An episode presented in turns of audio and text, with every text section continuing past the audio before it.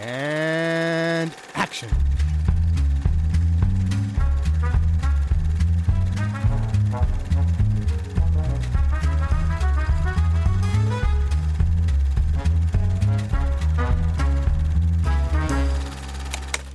So we are driving down Kufistendam in order to look spots where we're going to put the camera, no, scouting locations. And uh, we were going a little bit too fast. We were going like 50 miles an hour. And the man, naturally, with the Aktentasche, is crossing the Kurfürstendamm to get to those aisles in the middle. And uh, we almost hit him, so he jumps a little bit, and he shouts after the after the jeep, and he says, "Arschlöcher." and we stopped the jeep, and Hirsch and I go out. I said, "Einen Moment bitte." Sie glauben, weil wir also nicht in Uniform sind, oder das, der Mann mit, wir sprechen sehr gut Deutsch, wir haben gehört, was Sie gesagt haben. Ja, ja, bitte, es ist doch, ich, ich entschuldige mich, sag, entschuldigen ist nicht genug. Bleiben Sie hier auf dieser Insel, bis die äh, MP, die Militärpolizei kommt, um Sie zu arretieren. Jawohl, jawohl. Said, let him sweat it out. Huh? Right. That's at 9 o'clock in the morning. At 6 we were coming back, he was still standing here waiting to be arrested. Didn't make a move, nothing. Ich fange nicht an, wie Marlene Dietrich zu singen, sondern mache ein Standard-Intro und sage herzlich willkommen zu Directed by Billy Wilder. Wir sind in Episode 7. 1948, A Foreign Affair, eine auswärtige Affäre. Der Luke ist da. Hallo. Und der Ted ist auch da. Hallöchen. Hallöle. Und äh, wir reden, ja, wie gesagt, über Billy Wilders siebten Film, A Foreign Affair, eine auswärtige Affäre mit Gene Arthur, Marlene Dietrich, John Lund, Millard Mitchell, Peter van Zerneck und vielen mehr. Und es ist ein Film, der im besetzten, zerbombten Berlin der Nachkriegszeit, direkten Nachkriegszeit spielt und handelt von einer amerikanischen Congresswoman, einer, einer, einer Politikerin, die als Teil einer Delegation nach Berlin fliegt, um dort die Moral der US-Truppen unter die Lupe zu nehmen und zu äh, äh, bewerten, weil viele Berichte zurück in die USA gekommen sind von Truppen, die sich mit, äh, von, von Soldaten, die sich mit Frauen, äh, deutschen Frauen einlassen und äh, Kinder in die Welt setzen, sich am Schwarzmarkt beteiligen, wilde Partys feiern und der ganze Kram. Und da hat die US-Regierung eine Delegation hingeschickt, um dem auf die, auf die Schliche zu kommen. Und sie, äh, eine Republikanerin aus Iowa, ist sehr, sehr straight-laced, sehr ja, sehr, sehr kein Fan von diesem Verhalten. Ja. Und äh, trifft dort auf den, was ist er denn vom Rang her? Captain, Captain. John Pringle, gespielt von John Lond, der ja, sie da so ein bisschen durchführt und eine geheime Affäre hat mit Marlene Dietrich, einer Deutschen, die in den Trümmern wohnt und, wie es sich ziemlich schnell rausstellt, zumindest mit sehr, sehr hochrangigen Nazis zu tun hatte und mit einem eben zusammen war, der auch noch untergetaucht ist und nicht, bisher nicht gefunden wurde, um für seine Verbrechen zu bezahlen. Also äh, hängt der Verdacht im Raum, okay, wie, wie, wie, wie drin war sie in dem ganzen Ding? Und wie ist es, wie kann es sein, dass sie noch nicht von der Entnazifizierung betroffen wurde, äh, betroffen war? Und das Geheimnis ist natürlich, dass er sich für sie eingesetzt hat und dass alle Anschuldigungen gegen sie verschwinden lässt. Und als er dann anfängt, also als sie die Kongress, die die Politikerin anfängt, das untersuchen zu wollen und er verhindern will, dass natürlich rauskommt, dass er dahinter steckt, fängt er auch noch eine, eine Beziehung mit ihr an, also versucht sie zu verführen, um sie davon abzulenken. Und das entwickelt sich eventuell dann auch zu mehr. Und es ist ein weirdes Love Triangle zwischen einer amerikanischen Politiker, einem Soldat und einer einem Nazi potenziell.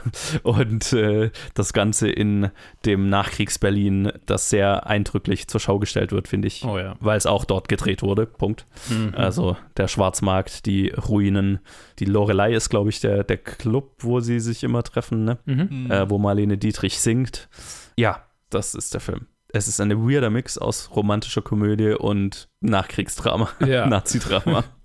Und ich fange mit dir an. Ted, äh, hattest du den schon mal gesehen und wie ging es dir damit? Ich hatte ihn noch nicht gesehen, aber es ist einer von denen, wo das Setting so intriguing ist, dass ich irgendwie schon so den so halb angepeilt hätte, oh, okay, könnte das meine neue Nummer 1 sein? Mhm.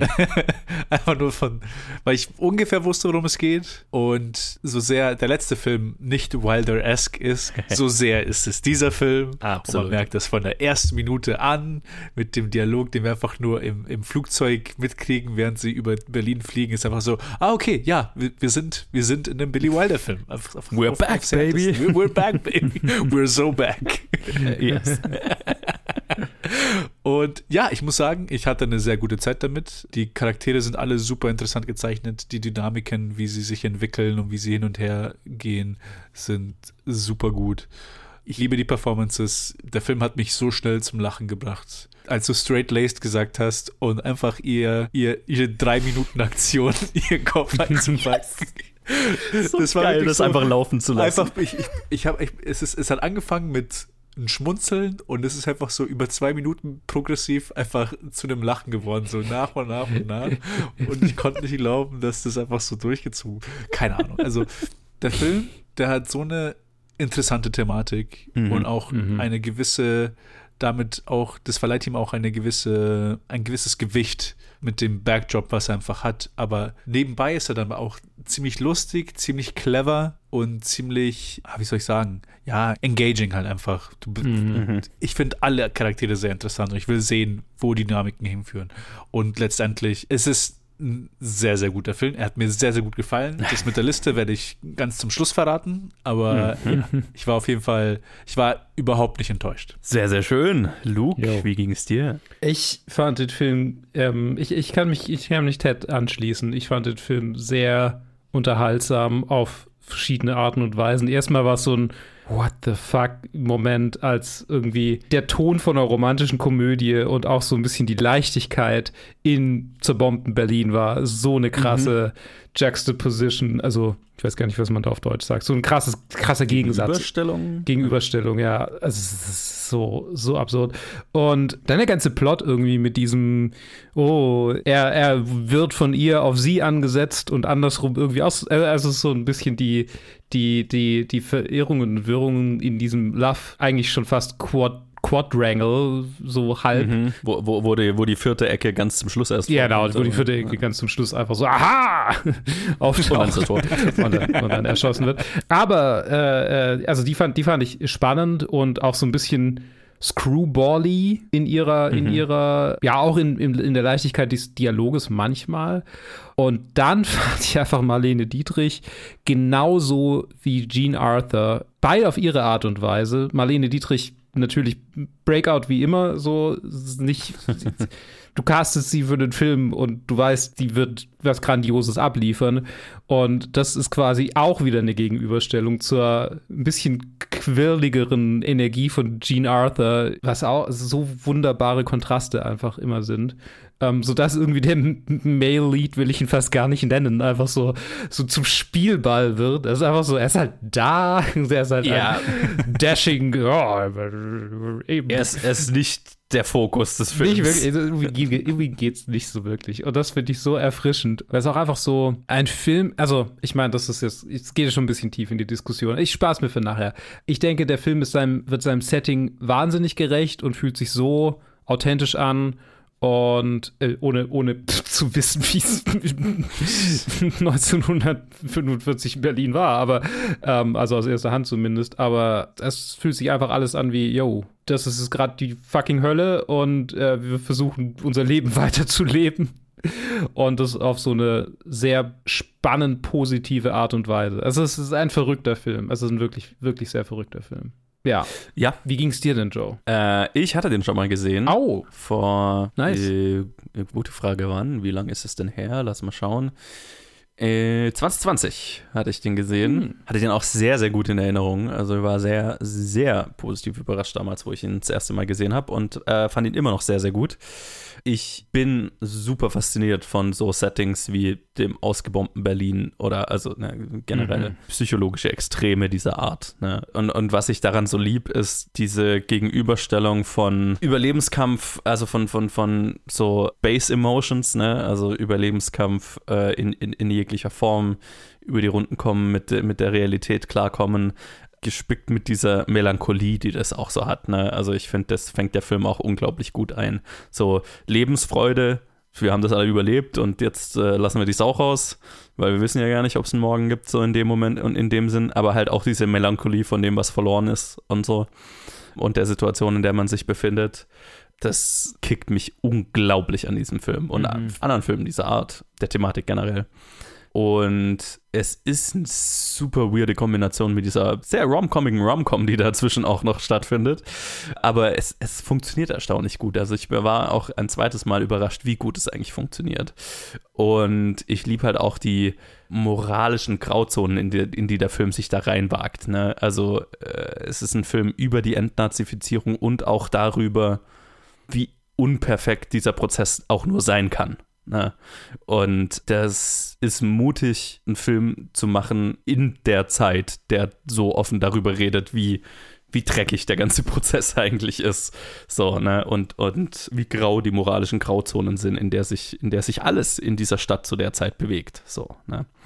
Also, das, das, das finde ich Wahnsinn. Ich liebe die zwei zentralen Performances von Marlene Dietrich und Jean Arthur. Die Gegenüberstellung, die du ja auch schon erwähnt hast, mhm. Luke, funktioniert sehr. Es ist lustig, weil Gene Arthur halt teilweise so ein Cartoon-Charakter ist und Marlene Dietrich halt einfach so das Gegenteil. einfach so, so, so, so, real, so, ja, diese dreckige Melancholie halt verkörpert. Ja. So, ne? das, sie, ist, das, sie ist einfach aus dem Film Noir. So. Mhm. Ja, ja, genau. Und ja. Gene Arthur ist aus der Romantic Comedy. Ja, sie ist ein Romantic-Comedy-Charakter, die in einen Film noir reinstolpert, so, ne? Ja, ja, genau. Und es, es, dass es funktioniert, ist eigentlich ein Wunder. Ja, und auf die Einzelheiten gehen wir dann ein, weil, also, mhm. äh, ich, es gibt einzelne Szenen, die halt einfach, einfach oh, so gut sind und ja, ich, ich finde es auch einfach mutig, wo, wo der Film sich entschließt zu enden. Auch wenn er so ein gewisses Happy End hat, aber halt, mhm. ja, nicht wirklich. Ähm, reden wir gleich drüber. Äh, zu Beginn ein paar kleine Infos. Also, ähm, ich hat, wir hatten jetzt schon zwei Episoden lang drüber geredet, dass Billy Wilder von der US-Armee in das zerstörte Berlin gebracht wurde, mit dem Ziel zu helfen, die deutsche Filmindustrie wieder aufzubauen, aber auch generell über das, was da halt passiert ist und passiert und so weiter zu berichten. Und er hatte die Idee halt, als er das erste Mal so durch das zerstörte Berlin gefahren ist zu diesem Film. Und ihm wurde damals vollste Unterstützung zugesagt von der US-Armee, falls er einen Film über die Besatzung machen würde. Und so hat er dann auch eben für den Film hier, für Foreign Affair, gestattet bekommen, im, in Berlin zu drehen und zum Beispiel die verbliebenen und halt teilweise auch wieder aufgebauten Anlagen der Ufer zum Beispiel zu nutzen. Also das, was halt da noch übrig war und was halt im, da im Beginn war, wieder aufgebaut zu werden, konnte er nutzen. Auch teilweise eine deutsche Crew, also von Filmindustrieleuten, die noch am Leben waren, die damit halt auch eine Arbeit bekommen haben. So, ne? Also es war Teil von dem Reintegrierungsprogramm quasi. Und was ich krass fand, also Madeleine Dietrichs Charakter basierte teilweise auf einer Frau, die er in den Trümmern von Berlin getroffen hat. Also die, die er getroffen hat, als die äh, Trümmer aufgeräumt hat und die damals ihm gesagt hat, dass sie dankbar sei, dass die Besatzer die Gaszufuhr in Berlin wiederhergestellt haben. Und zwar nicht, weil sie jetzt sich wieder was kochen konnte, sondern weil sie dann Suizid begehen konnte. Das, das fand ich so krass. What? Ja. Und das hat ja auch Einzug gefunden in so eine Line, die der General oder wer, was auch immer, Major, keine Ahnung, was auch immer er ist, sagt, ne? So, wo er drüber redet, okay, wir haben die Gaszufuhr wiederhergestellt und hatten irgendwie 20.000 Suizide in den ersten 24 Stunden. Mhm. So, und das war wohl wirklich so. Also.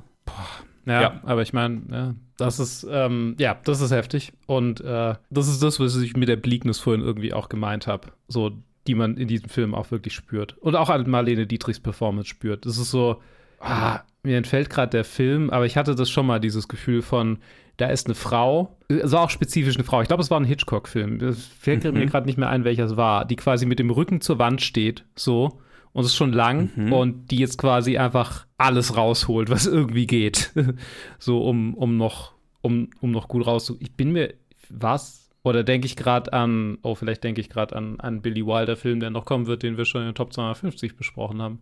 Vielleicht denke ich einfach. Möglich. ich glaub, es war Maybe. Der. Maybe. Ha, Maybe. interessante Parallele. Ha. ha. Gut, ähm, wie dem auch sei.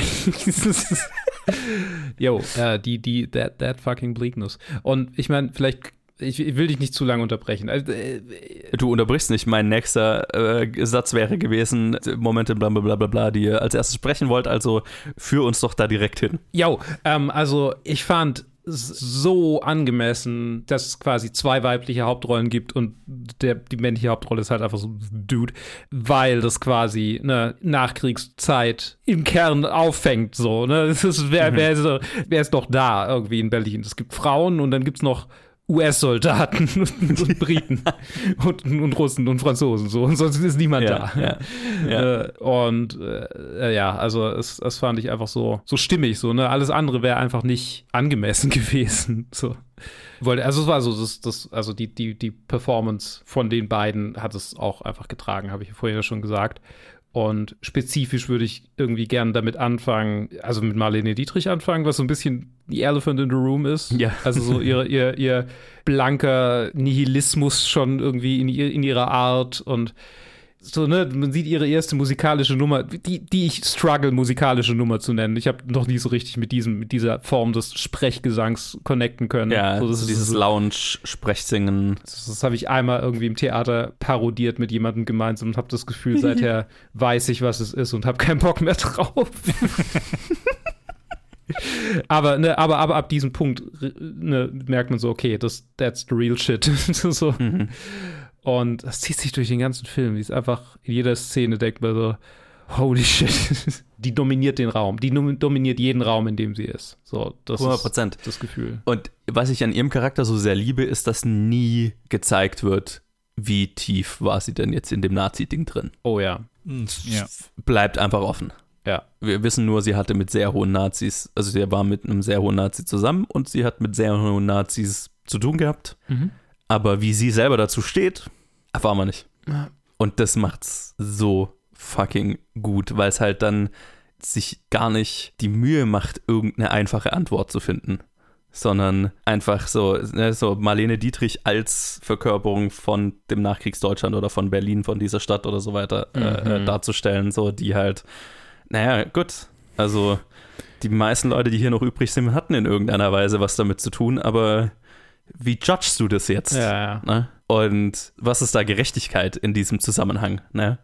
Und wie schlägst du irgendwie oder versuchst du so eine halbwegs, halbwegs, halbwegs eine Brücke zu schlagen zwischen Menschlichkeit und Gerechtigkeitssinn und, na, also Menschlichkeit, denen zu helfen, das Leid zu lindern von der Bevölkerung und so weiter und dem Gerechtigkeitssinn irgendwie Bestrafungen zu wollen für die üblen Sachen, die getan wurden. So, ne?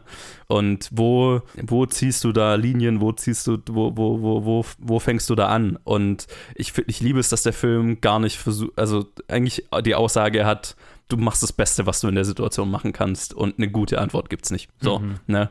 Und das finde ich so gut verkörpert in ihr als Person und in dem Umgang der anderen mit ihr. Also das ist schon, das ist super tricky was der Film da versucht zu machen und ich bin so beeindruckt davon, dass das hinhaut, vor allem als ein Film, der in der Zeit auch noch gemacht wird, wo ich weiß, also so habe so Andeutungen gelesen, dass halt gerade die US-Regierung und die US-Armee jetzt nicht so happy waren darüber, über die, über die Darstellung, mhm. weil man wollte ja natürlich eigentlich zeigen, hey, die Entnazifizierung ist funktioniert und wir machen das und bringen ein nazifreies Deutschland wieder auf die Beine so.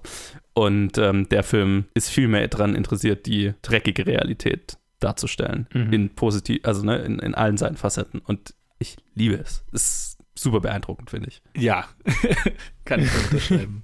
es ist einfach ein so von Anfang an menschliches Setting. Das, es, ist so, mhm. es ist so real. Und vor allem halt auch mit der Möglichkeit, dass sie das halt auch vor Ort auch gedreht haben. Ich habe einen anderen Film gesehen, der, wo das gleiche gemacht wurde, mhm. der aber halt dann den äußerst nochmal die Stufe höher gegangen ist, was Realness, was Bleakness angeht. das war von Rossellini, Deutschland im Jahre Null. Oh fuck, den muss ich noch gucken. Germany ja. Year Zero, wo es halt wirklich auch in den Trümmern war, aber halt alles wieder hier Neorealism, mhm. italienisch, mhm. also keine Schauspieler und in, und dann nochmal die Entscheidung, dass das halt durch einen Überlebenskampf eines Jungen verfolgt wird. Also wir sind, wir gehen die ganze Zeit mit einem Zwölfjährigen um, wie er so auf den Straßen umgeht, auch Schwarzmarkt und, mhm. und Clown und Prostitution und alles Mögliche. So richtig, richtig, richtig bleak. Und ich hatte ihn so vage Erinnerung und es war krass, dass ich, dass die, dass die Bilder sofort das gleiche Feeling geweckt haben. Und obwohl schon so es sich auf eine, teilweise auf so eine Rom-Com-Ebene schiebt, dass er halt immer noch diese Balance hält. Dass es halt nicht, dass er sich, dass man nicht das Gefühl hat, dass er das nicht ernst nimmt, das Setting und was, wie die Leute, also wie die Leute dort wirklich leben müssen. Es ist so ein bisschen heiterer als andere Filme. ja, das, ja, Vor allem ja. bei manchen Szenen äh, ziemlich heiter, einfach nur weil ich glaube, das halt auch gut tut für, vor allem halt auch am Anfang, als er das Setting etabliert und als er auch den Kuchen verkauft und dann die Leute, mhm. also es ist gleichzeitig heiter, weil die Leute so froh sind, aber gleichzeitig so, ah, 100 Leute gehen gerade ab, weil jemand einen Kuchen da hat. Ja. Mhm. das ist mehr die Implikation, die die, ja, die, die genau, Realität genau. verkörpert, so, ne? Auch absolut. die Stimmung so ein bisschen aufgeheitert ist. Ja, ja, ja, ja absolut, absolut. Und ich finde, das ist über den ganzen Film so, so gut aufrechterhalten und so gut gemacht und so respektvoll gemacht, dass das halt einfach auch sehr, sehr beeindruckend ist. Und halt auch so viel zum Film beiträgt. Einfach nur dieses, wie soll man sagen, jetzt, ah, da gibt es irgendwie so ein französisches Wort dafür, aber halt einfach nur diese, die, die Szenerie, einfach mhm. wie viel, wie viel halt einfach nur das Umfeld und der Hintergrund und alles zu, zum Gewicht und zum, zum Impact von, von der Geschichte beitragen. Ja. Weil eine ähnliche Geschichte könntest du auch irgendwo anders erzählen. Mit so einem Love Triangle, der irgendwie, irgendwie, da müsste man vielleicht ein bisschen was ändern, aber es trägt halt so, so viel bei und ich trete gerade sowieso nur im Kreis. Äh, ich finde es super. ich finde es so interessant, weil, also es trifft auch so auf das Ende zu, finde ich. Also, oder halt auf, auf den letzten Teil in der Bar, weil ich habe mich nicht mehr so wirklich dran erinnert, wie das Ganze endet. Ich hatte komplett vergessen, dass da noch dieser Nazi existiert, mit dem sie theoretisch noch zusammen ist und dass der dann irgendwie kommt und so. Und ich fand es so interessant, also A, die Szene, wo sie singt in den Trümmern von Berlin und dann kommt dieser Typ im Umhang da rein und du weißt, jetzt geht's gleich ab. Also, mhm. beste Szene des Films, holy fuck, so geil gemacht, ne? Du hast eher so diesen leichten Rom-Com-Ton die ganze Zeit und dann wird halt einfach so die Spannungsschraube von 0 auf 100 so hart angezogen. Äh, was eine richtig geile Szene. Und äh, als die Szene so losging, habe ich mir so gedacht, ah, ja, ja, jetzt erschießt er bestimmt Marlene Dietrich und dann wird er selber erschossen und dann haben wir so die Nazis aus dem Weg geräumt und so. Und das ist so, worauf der Film sich dann einlässt. Und dann war ich so positiv überrascht, dass sie nicht erschossen wird, ne? Dass der, weil das wäre die einfache Antwort. So, okay, die mhm. hatte irgendwas mit Nazis zu tun, wird halt jetzt nicht durch die Entnazifizierung dafür bestraft, aber der Film bestraft sie so mhm. dafür. Mhm. Nee, nee, sie kommt ja, also sie, sie überlebt weiter. Ne? Sie ist so die Überlebenskünstlerin, die einfach den nächsten Schritt macht. Äh, ne? Und das fand ich so gut weil es halt einen mit dieser, mit, diese, mit, mit dieser Frage von Gerechtigkeit zurücklässt. Und der Film hat da so ein bisschen, ne, äh, once it's cake and eats it too. Also wir kriegen ja den Moment, wo wir einen wirklichen Nazi abknallen dürfen. so, mhm, ja. so, einen Moment von wahrer Gerechtigkeit, so, ne, wie wir sie uns ja wünschen würden, kriegen wir ja. Ne? Wir kriegen den einen Nazi, von dem wir alle wissen, okay, das war ein Obernazi, der, der, der hat es verdient, so, okay, und dann wird er abgeknallt. Geil. Aber der Film entschließt sich halt nicht nur diese einfache Antwort zu liefern, die ist mehr so ein Beigeschmack mhm, ja. in dem ganzen Rest. Ich muss sagen, ich habe erwartet, dass er stirbt. Dass er sich. Unser, der Ami? Dass der Ami sich irgendwie nach vorne drängelt, als er merkt, was passiert und dann er erschossen wird. Das, ich hatte erwartet, dass es in die Richtung geht. Mhm. Hm, spannend. Okay. Ich hatte erwartet, dass irgendjemand stirbt von ja. unseren Hauptcharakteren. Ja. Also, ja. Du kannst keinen Mann in einem Umhang bringen, ohne dass jemand stirbt. Das ist quasi. Ja. Vor allem nicht so eine Szene, wo mehrere Leute die, die Waffen ziehen und jetzt so du so ankündigst, okay, jetzt gibt es halt einfach den mega Shootout hier in, dem, ja. in dem Ding. Ja, War fast über, überraschend clean dafür, aber halt eben dadurch eben nicht clean. So, das ist ja der Witz daran. Ja, ja. Und äh, übrigens, also können wir eigentlich einen Bogen schlagen. In dem, in dem Zuge auch, was ich auch positiv fand, weißt, wir haben ja diese eine Szene, wo die in diesem Archiv sind wo er sich dann sehr aggressiv an sie ranmacht und sie quasi durch dieses Archiv, also ein Sexual Assault ausführt, ne? Sagen wir, was das mhm, ist. Mhm, ja. Es ist eine extrem übergriffige Szene, ne? die er macht, um, um, so von sich abzulenken und so. Klar, klar, klar, Kontext, whatever, aber halt einfach mhm. äh, ziemlich furchtbar ist eigentlich. Und so halt so ein bisschen ja, mit dem Augenzwinkern, komödiantischen Augenzwinkern gespielt wird. Ich war super positiv überrascht, dass sie es in der Bar am Ende des Films einfach wiederholt und ihm mit ihm das Ganze dann macht. Was, sure, beides, Kontext heute nicht geil, so, ne? Ja, aber ja, ja. immerhin beschränkt der Film sich nicht darauf, einfach nur der Hunky-Dude sie gegen ihren Willen küsst und dann verfällt sie ihm natürlich Mhm. unsterblich. Nee, es, äh, sie darf das am Ende einmal wiederhol äh, wiederholen und es wird so ein gewisser Ausgleich geschaffen. Da war ich sehr positiv überrascht. Also, und das, ein also das sind beiden, beides wird in dieser letzten Bar-Szene so gemacht. Ich finde generell einfach die Tiefe, die er seinen Charakteren gibt und auch vor allem seinen, seinen weiblichen Charakteren. Und da haben wir schon ein bisschen in Double Indemnity drüber geredet, dass er mehr über die Klischees hinausgeht und hier halt vor allem und auch, da wir auch gesagt haben, der Fokus ist eigentlich auf, dem, auf den beiden Frauen und dass die halt auch voll realisierte Charaktere sind, auch wenn sie beide überspitzt gezeichnet sind Ja. Sind sie dennoch klar gezeichnete Charaktere mit, wo man halt eine Vergangenheit sehen kann. Was für mich aber auch sehr geholfen hat, weil die Sache ist halt auch die, dass wir es mit zwei Frauen zu tun haben, die deswegen sich anfühlen, dass sie in zwei verschiedenen Filmen sind, weil eine aus dem quote-unquote idyllischen Iowa kommt, noch nie was mit Krieg zu tun hatte. Ja. Irgendwie das Einzige, was sie wirklich was sie mit dem Zweiten Weltkrieg verbindet, ist so, ah, wir haben so und so viele Milliarden ausgegeben, um diesen Krieg zu gewinnen. Das ist das einzige Konzept, was sie dafür hat, nichts anderes. Ja. Und die andere Frau hat halt wirklich so, hat halt durch das alles gelebt. Wie viel, wie viel Wahrheit sie erzählt über ihre Vergangenheit und wie viel, also Mhm. wie viel sie wirklich erlebt hat vor der Bombardierung, während und danach, wissen wir nicht. Aber es sind zwei Charaktere mit extrem verschiedenen Kontexten. Dann sind es halt auch wirklich zwei Welten, die aufeinandertreffen. Und dann macht es halt auch so viel Sinn, dass sie halt auch so gegensätzlich gezeichnet sind. Ja, ja, es ist polar. Ja, ja, ja. Es ist ja auch so Lebenserfahrung, ne? Also Mhm, das stimmt, ja. Marlene Dietrich ist halt so einfach extrem durch ihre Lebenserfahrung gezeichnet. So. Also ne, der Nihilismus, den sie verkörpert, ist ja einfach, weil sie so, in, in, in welcher Form auch immer, ne, wissen wir ja nicht, aber in irgendeiner Form hat sie, es wird ja durchaus auch angedeutet, dass sie, naja, irgendwas in Richtung, also sie, sie, sie sagt einen so einen Satz, wenn ich mich recht erinnere, wo sie drüber redet, naja, okay, es wurde bombardiert und dann kamen die Russen und so, man, also so, so nach dem Motto, okay, ich lass mich mit dem Vergewaltiger ein, der halt gerade die Kontrolle hat, so blöd Ja, gesagt. So. ich glaub, Ne, das Zitat also so ist- in diese Richtung geht das so ein bisschen. Ich habe ich hab's gefunden. Äh, what do you think it was like to be a woman in this town when the Russians first swept in? I kept going. Ja, ja, genau. Also halt Überlebende in, Mhm. in, in, in jeglicher Hinsicht. Also die halt furchtbare Dinge gesehen hat. Was genau werden erfahren wir nie, werden wir nie erfahren, aber halt einfach richtig, richtig üble Scheiße mitgemacht hat.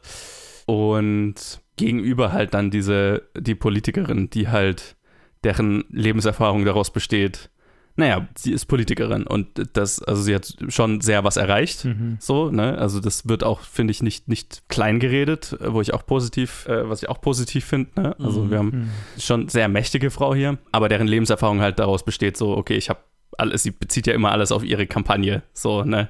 Also irgendwie, ich, ich weiß gar nicht mehr, die, sie bringt ihm ja diese Torte mit von der Tochter von einem, der ihre Kampagne gesponsert hat oder irgendwie sowas, also so, ne, also diese, diese Torte ist irgendwie so und so viele Stimmen wert, whatever.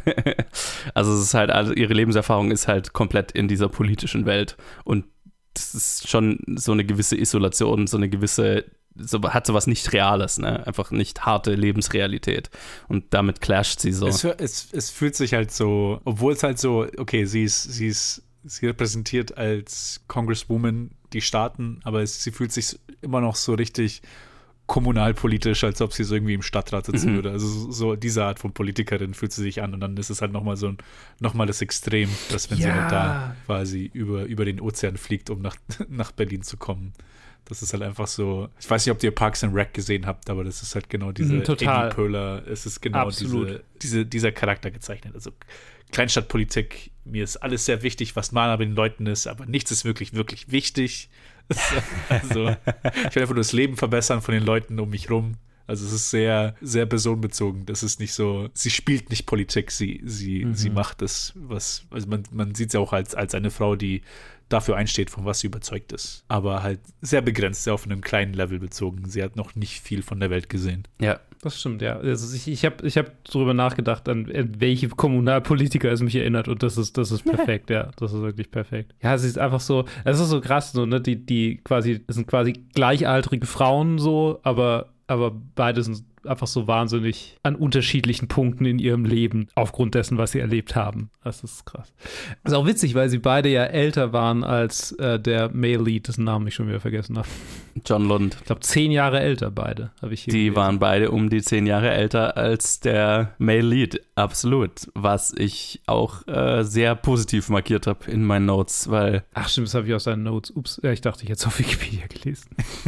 naja, kann auch gut sein, aber ja. das fand ich positiv überraschend. Das hast, hast du ja, ja. sonst so nie. Nee, einfach gar nicht, ja. Und Jean Arthur war wohl auch quasi in Schauspielrente. Also die hatte eigentlich, hatte sich aus der Schauspielerei zurückgezogen, war, war an der Uni, um nochmal mhm. einen Abschluss zu machen oder sowas. Und Billy Wilder konnte sie dazu bewegen, für diesen Film nochmal zurückzukommen, sozusagen. Ich glaube, die waren beide in ihren 40ern mhm. und John Lund war halt Mitte 30 oder sowas. Das war ein guter. Ja, schön. Schade, dass wir, dass wir 80 Jahre später gerade so wieder, so dass es wieder in aller Munde ist, wenn wir Filme haben, wo die Schauspielerin älter ist als der Schauspieler, aber eigentlich ist es ja. immer noch genau das Gegenteil. Ja, das hat sich ja, das war damals schon ein Outlier hier, ne? also eher, eher, eher besonders und halt auch, weil dass halt die beiden Rollen, also ne, da siehst du, daran siehst du ja auch, dass das die beiden Rollen sind, die relevant sind.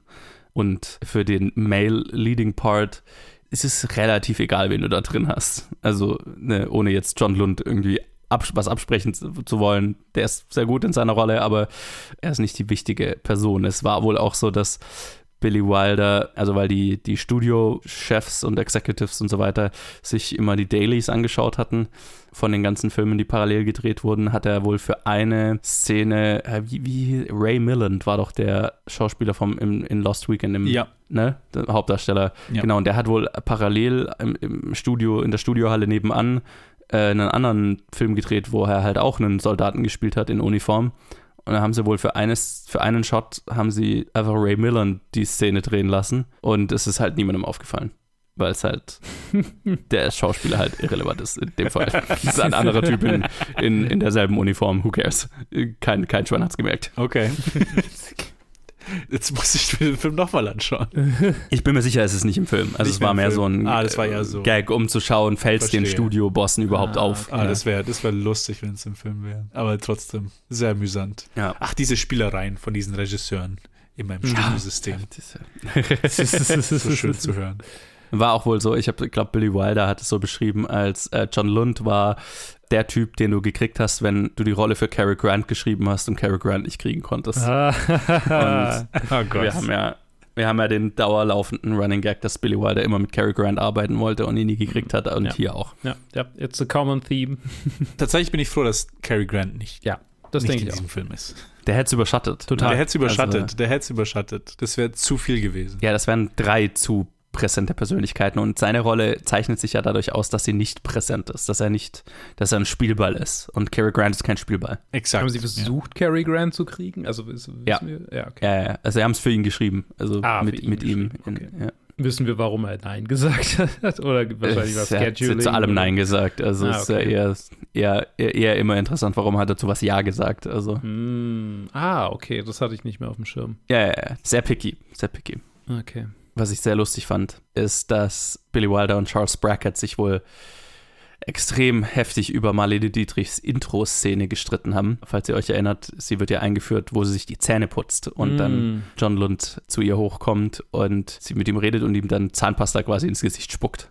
Und Billy Wilder fand es halt total geil und Charles Brackett war so angewidert davon, dass er ein Telefonbuch nach Billy Wilder geschmissen hat, weil er so, so darauf bestanden hat, dass es dass es so genial ist, das mit Marlene Dietrich zu machen. Charles Brackett ist einfach schon so sehr square, ne? Nach allem, ja, also ja, je, jede ja. Sache, die ich über ihn höre, ist einfach so, er ist halt einfach so ein squarer Dude im Anzug, der, der alles anstößig findet, was, was irgendwie ein bisschen anders in, in, in von den Billy Wilder Ideen ist. Oh und, Gott. Äh, ich habe gerade ich habe gerade auf ihn auf IMDb geklickt und ja, er, ja mhm. er sieht auch sehr square aus. total. Also er verkörpert das halt auch einfach. also äh, das wundert mich nicht und oh Gott, ich hätte ich würde ich würd Unsummen dafür zu bezahlen, so eine Script-Session von den beiden sehen zu dürfen. Unsummen würde ich dafür bezahlen. Ich, äh, das fasziniert mich ungemein. Mhm. Küchentisch psychologisch würde ich sagen, der Typ war ganz schön kinky und äh, sehr Ja, repressed. Gut möglich. Gut möglich. Äh. Nicht auszuschließen. Es, es klingt nach einer, nach einer Hassliebe, die Script-Sessions zwischen den beiden oder halt die Zusammenarbeit. Total. Ist ja von, von Anfang an eigentlich, eigentlich ge- ich sag, geil. Wenn du auf seine IMDb-Seite äh, gehst, ist das zweite Foto, was so in der Fotozeile angezeigt wird, ist, ist, verkörpert das eigentlich total. Alles, was ich darüber gelesen habe, ne? Weil es ja auch immer so, die beiden wurden immer beschrieben, als Charles Bra- Brackett sitzt und konzentriert sich um zu schreiben und Billy Wilder läuft auf und ab und ähm, wedelt Ja, ja. mit irgendwelchen Sachen hin und her, weil er, weil er, weil seine Energie halt so, seine kreative Energie so aus Bewegung entsteht. So, und Charles Brackett ist halt das genaue Gegenteil. Und da gibt es so ein Bild auf IMDb, wo Charles Brackett irgendwie auf der Couch liegt so halb und Billy Wilder mit irgendeinem so Bambusstock oder sowas in der Gegend rumfuchtelnd vor ihm rum, äh, rumläuft. genau das. Ich, ich, würde, ich würde so viel Geld dafür bezahlen, das zu sehen. das ist sehr Oh witzig. Gott, das, das ja, ist, ich sehe das Bild. Die das ist manische die Dynamik. Man, kann, man könnte einen Billy Wilder-Film schreiben über, über, über das. genau. Genau, ja, ja, yes. über die, die, die Energie Hell zwischen den yes. beiden. Ah, ich, würde, ich würde auch ein Billy Wilder Biopic machen, in dem, in dem das vorkommt. Es ist schon so ein Opposites Attract-Ding, ne? Ja, ja, total. Die sich so einfach gegenseitig. Hat wir es nicht sogar gesagt, dass sie sich gegenseitig ausgleichen in irgendeinem. Ja, ja, haben, haben sie auch beide so beschrieben. Ja. Also, die haben beide das als Hassliebe beschrieben. Die haben beide gesagt, naja, das funktioniert, weil wir so anders sind, weil wir so unterschiedlich sind. Also 100 Prozent. Paradebeispiel dafür. Mhm. Gut, dass sie es gemacht haben. Ja, wir haben viele gute absolut. Filme rausbekommen. Sehr guter Scheiß dabei rausgekommen. ähm, wisst ihr, wie, wie, wie Billy Wilder äh, Marlene Dietrich dazu gekriegt hat, diesen Film zu machen? Also laut aus eigener Aussage. Fand ich Ähm. nämlich auch sehr lustig. Ich habe es gelesen, aber du, du willst es bestimmt selbst erzählen. Also erzähl. Ich, ich, ich, ich kann es schnell selbst erzählen. Also ähm, irgendwie hat er, also sein, seine Sorge war halt, okay, wie überzeuge ich sie davon, eine, eine Nazi-Frau zu spielen, weil er, weil sie halt sehr anti-Nazi war. Mhm. Logischerweise. Und was er wohl gemacht hat, ist, er hat, er, er ist zu ihr nach Paris gefahren, weil sie hat in Paris gelebt, unter dem Vorwand so, ich brauche deinen Rat, wen ich in diese Rolle casten soll. Und er hatte wohl äh, Test-Footage dabei von anderen Schauspielerinnen oder einer anderen Schauspielerin. Und hat ihr das gezeigt und sie hat es halt kritisiert und gesagt, dass alles Bullshit ist und so. Und äh, irgendwann hat er gesagt, ja, also weißt du, was mir gerade so einfällt? Ich glaube, nur du könntest diese Rolle spielen, so nach dem Motto. Und ist, äh, äh, da hat sie wohl zugesagt. Manipulation, always, always good. Großer Teil von Regiearbeit einfach. Und er hat es wohl geliebt, mit ihr zu arbeiten. Also die beiden sind wohl extrem gut miteinander klargekommen. Also er hat auch später gesagt, von allen Schauspielerinnen, mit denen er jemals gearbeitet hat, war sie seine Lieblingskollaborateurin. Und er hat es wohl sehr geschätzt, halt ihre Intelligenz und, also, ne, weil sie sehr genau wusste, was, was sie kann, wie sie geleuchtet, also kannte sich halt super aus. Und weil, was er halt ihr auch sehr hoch angerechnet hat, ist, dass sie sehr früh damals erkannt hat, was die Nazis sind und sich A geweigert hat, sich mit denen zu treffen und Einladungen von denen anzunehmen, Awards von denen entgegenzunehmen, weil die halt sie sehr umgarnt haben, so als, naja, groß, blond, blauäugig, so das ist ein arisches Paradebild von einer Schauspielerin und sie hat sich dem halt komplett widersetzt und hat Deutschland auch sehr früh verlassen, obwohl sie eben nicht jüdisch war und erstmal überhaupt kein Risiko, kein persönliches Risiko hatte. So. Und das hat er ihr wohl sehr, sehr hoch angerechnet. Und auch die Crew hat laut seiner Aussage sehr gerne mit ihr zusammengearbeitet, weil sie sich so ein bisschen auch um die Crew gekümmert hat. Ne? Also wenn jemand krank war, dann hat sie den Suppe gekocht und, Ah. und für, die, für die Dreharbeiten in Los Angeles ist sie bei ihm eingezogen. Das fand ich auch sehr lustig. Witzig. Also die haben ja kein Hotel, also wo- oder hat offensichtlich nicht drauf bestanden, ein Hotel gebucht zu bekommen, sondern die ist halt einfach ins, in sein Haus mit eingezogen. Das ist, ähm, ich weiß gar nicht, wie ich das finden soll. Es fühlt, es fühlt sich unprofessionell an irgendwie. Ich meine, das zeugt von sehr viel Vertrauen, würde ich sagen. Also, ne, wenn man Mhm. sich, also gerade Schauspielregie, wenn man sich so gut versteht, Ja, dass gut. man, dass, man- dass das die Arbeitsbeziehung nicht beschädigt, wenn man sich auch noch nach der Arbeit sieht. Mhm. Also ich glaube, das, das ist jetzt nicht, das ist sehr ungewöhnlich, gerade bei Schauspiel-Regie-Beziehungen, weil es sind so die meisten Leute, die Regisseure werden, RegisseurInnen werden, sind typischerweise sehr andere Menschen als Leute, die SchauspielerInnen werden. Ja, Sagen wir das es mal so. Mm, Und ähm, das bedeutet ja auch, dass sie sich mit Billy Wilders Familie gut verstanden hat und so. Also, ne, einfach Mhm. sehr positiv. Das ist schön. Ich meine, ich, ich, ich ähm, hätte Schlimmeres, ich hätte Schlimmes erwartet, irgendwie so bei anderen oder so grundsätzlich, wenn das jemand so sagt. So, die hat bei dem übernachtet für die Zeit, wo sie. Keine Ahnung, ich weiß nicht warum. Ja, die aber- hatten, äh, ich glaube nicht, dass sie eine Affäre hatten, also wenn es das Ja. ist, auf was du raus willst, weil A, war Billy Wilder verheiratet und hat logischerweise auch mit seiner Frau zusammengelebt zu der Zeit. Also die hat bei denen, nicht bei ihm im Haus gewohnt, sondern bei Mhm. denen im Haus gewohnt. Und was wohl andere gesagt haben später, ist, dass Billy Wilder halt sehr viel Spaß daran hatte, von ihr zu hören, mit welchen Crewmitgliedern und anderen Leuten am Set sie Affären hatte über die ganze Zeit. Ah, ein Voyeur also. Also zumindest, zumindest zu dem Zeitpunkt, das wirkte sehr Hitchcockig. Also, ja, habe ich halt. mhm. Marlene Dietrich war schon auch so dafür bekannt, halt mit sowohl Männern als auch Frauen an Sets halt äh, Affären anzufangen. Und, Aber weißt du, ähm, Hitchcock hätte es irgendwie, bei Hitchcock wäre es creepy gewesen. ja, das stimmt. Bei ihm ist es irgendwie nicht creepy. Nee, bei ihm ist es mehr so ein, ich glaube, einfach nur so professionelles Interesse, keine Ahnung, weil, weil er ja selber, bevor er verheiratet war, ein sehr großer Womanizer war, so, ne? Mhm. Also es war mehr Ja. so, äh, ja, das ist einfach die halt, Offenheit. Ja. Ja, ja, genau. Ich fand's halt lustig. Es war jetzt nicht so ein, ein persönliches Aufgeilen an dem Voyeurismus, wie es ein bisschen bei Hitchcock der Fall ist. Ne? Mhm. Yo, äh, Gin Arthur war wohl so ein bisschen das Gegenteil davon, tatsächlich. Also die Beziehung zwischen denen war eher so ein bisschen schwierig.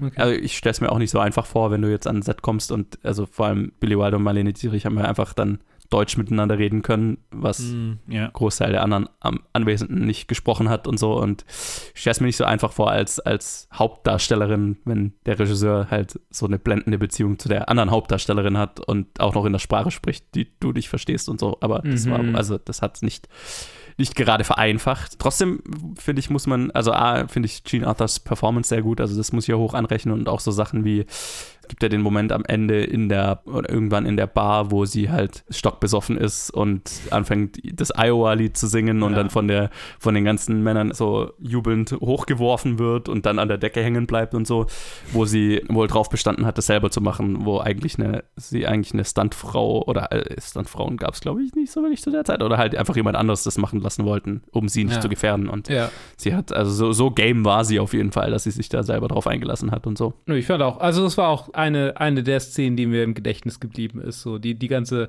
Nightclub-Szene, auch die, also die Dynamik zwischen den beiden, ist einfach, einfach, einfach stark. Es gibt so viele Comic, auch, auch in, das erste, so diese, diese kleine Verwechslungsgeschichte, wo sich, ähm, oder nicht Verwechslungsgeschichte, aber wo sich äh, äh, die Congresswoman halt als Deutsche zu, Yes. so, so Ja, ausgibt. Es ist einfach der, der Screwball-Moment. Ja. Das war auch sehr witzig. Immer so, ja. ja. Das ist sehr lustig, dass die eben auch wieder aufgetaucht sind, die zwei auf dem Fahrrad. Ja, ja. Also ende, der Film endet ja quasi nochmal mit denen. Genau. Ja. Die, die Comedy funktioniert und das ist so krass irgendwie in so einem Film. Ja, Es ist schon eine Leistung. Ja. ist auch so, äh, ich glaube, es, warum die funktioniert, ist auch einfach, weil sie menschlich gehalten wird, trotz der relativ cartoonigen Zeichnung, die sie so hat. Ne? Also zum Beispiel gerade dieser Bar-Moment, ne? wo sie die Sau rauslassen kann, ne? so ein bisschen von ihrer sehr steifen Haltung so ein bisschen ablässt, Spaß hat und dann ja eigentlich vorgeführt wird von Marlene Dietrich, als sie da an die Bar, äh, ans Klavier geholt wird, um zu singen. Ne? Also es ist ja eigentlich ein Moment, wo sie, wo sie vorgeführt werden soll und am Anfang ist es auch, ne? Wo sie anfängt zu singen und dann schafft sie trotzdem die Crowd von sich zu überzeugen und Spaß zu haben und halt, es ist so ein richtiger Charakterwachstumsmoment für sie, fand ich. Mhm. Und ich glaube, das ist der Grund, warum die Comedy gut funktioniert, ist, weil es so gegroundet ist in, in einem realen Charakter. Ne? Also so dieses, ja, die, die Frau, die eben einen sehr begrenzten Horizont hatte davor, deren Horizont jetzt schlagartig erweitert wird und sie es auf eine gewisse Art und Weise schafft, sich darin zurechtzufinden und daran zu wachsen, Spaß damit zu haben, ne, damit umzugehen, auf eine positive Art und Weise. Und dann, dann freut man sich auch mit ihr. Und das ist, glaube ich, der Clou, warum, warum sie nicht nervt, warum, warum man sie nicht hasst irgendwann. Weil sie könnte ja auch einfach so die, der ätzende Square sein, sozusagen, wo man sich die ganze Zeit denkt, ja, lass doch unsere Hauptcharaktere in Ruhe und äh, warum bist du immer das Spiel, die Spielverderberin, so, ne? Mhm. Ja, ja, ja. Es ist schon einfach ein rundum immer wieder an jedem Punkt irgendwie überraschender und, und unterhaltsamer Film. Und ich bin sehr, sehr froh, dass wir den. Also, das, das, ich meine, viele Filme in diesem Directed By bin ich sehr froh, dass wir sie besprochen haben, aber bei dem bin ich jetzt gerade irgendwie besonders besonders froh. Nice. Das ist Ja. doch ein sehr gutes Fazit. Äh, Ted, hast du ein Absolut. Fazit? Oh, ja, ich wollte gar nicht vorgreifen. Das war einfach so. Ich habe das jetzt einfach genutzt. Okay, nice. Elegant als Überleitung. Sehr schön.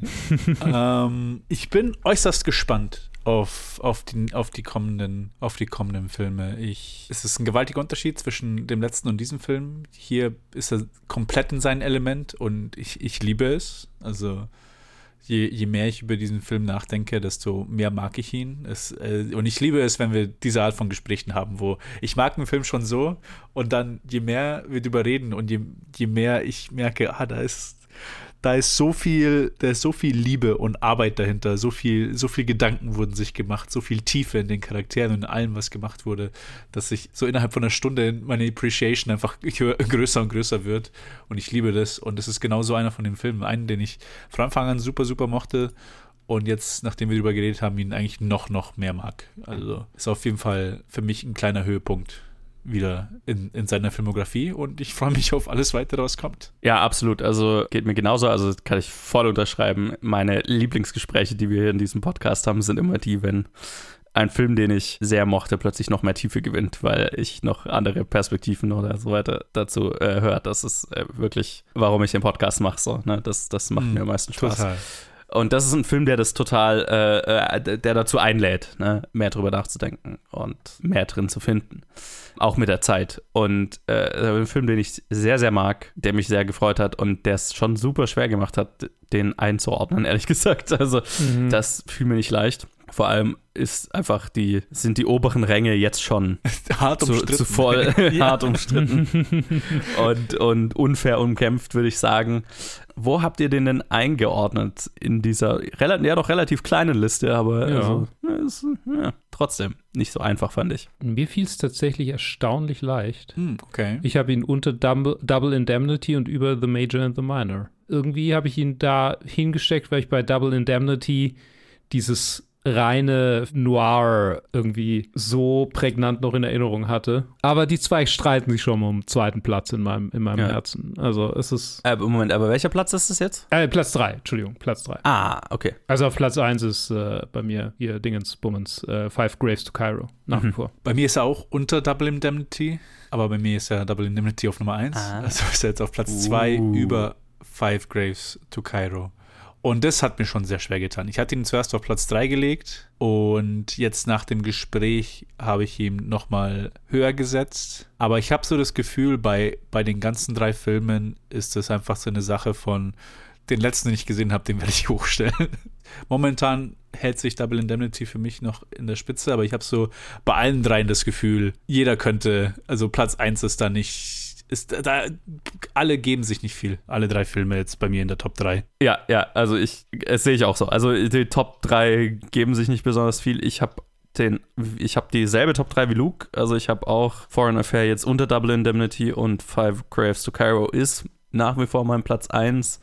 Aber es, ich, ich, so in meinem Kopf ist doch ein deutlicher, ein deutlicher Abstand zwischen jetzt den Top 3 und allem, was danach kommt. Wobei Lost Weekend, Major and the Minor, Mauvais Gran auch noch alle ziemlich gut waren, so, ne? Also die sind auch alle deswegen jetzt nicht schlechter, sag ich mal. Der einzige, der da so ein bisschen abfällt, ist die Emperor Walls, aber der ist auch keine Katastrophe. Aber der, wird, ne, das ist schon nochmal eine Kategorie für sich.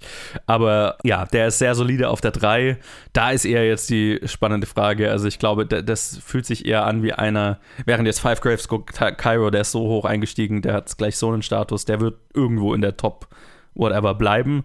Bei Foreign Affair habe ich fast die Befürchtung, dass der einfach mit sehr großartigen Filmen, die da noch kommen, äh, irgendwann auf einem Platz sein könnte, der ihm fast nicht gerecht wird, einfach weil noch so viele andere gute kommen, von denen ich schon weiß. Also das ist eher, wo ich, wo ich so die Befürchtung gerade habe. Alright. Ich meine, das ist, das ist tatsächlich, also wenn ich jetzt über die nächsten nachdenke, die kommen, denke ich, wird es schwierig. Ja, ja, total. Alright. Okay.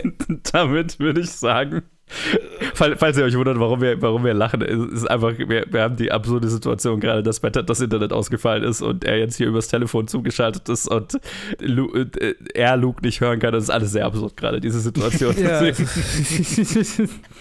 ja. Nicht wundern, warum das, warum das Fazit gerade irgendwie weird ist. Ja. N nächstes Mal mit Internet bei allen. Luke hat gesagt, nächstes Mal mit Internet bei allen. Ja. Also jetzt musst du es eigentlich drin lassen. Ja, genau. Jetzt, jetzt muss ich irgendeinen Teil davon von Teds äh, äh, äh, Telefonstimme bleibt jetzt wohl drin. Also, äh, genau, falls ihr da draußen nach Foreign Affair geschaut habt, dann lasst es uns doch wissen. Auf Facebook, Twitter, Instagram, planetfilmgeek.gmail.com, wie ihr den so fandet. Äh, wie ist eure Top 3? Aktuell äh, ist es dieselbe.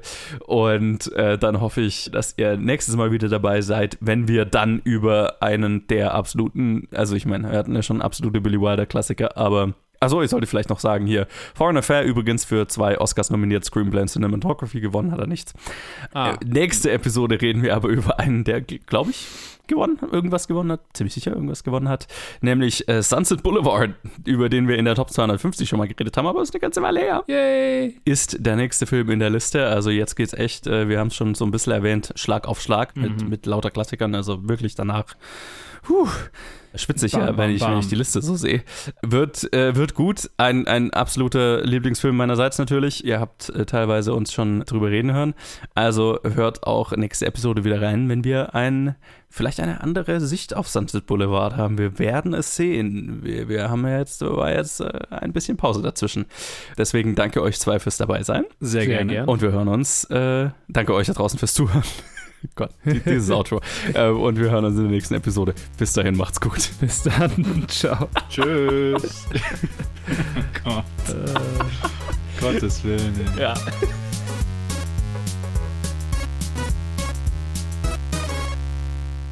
Telekom wird verklagt.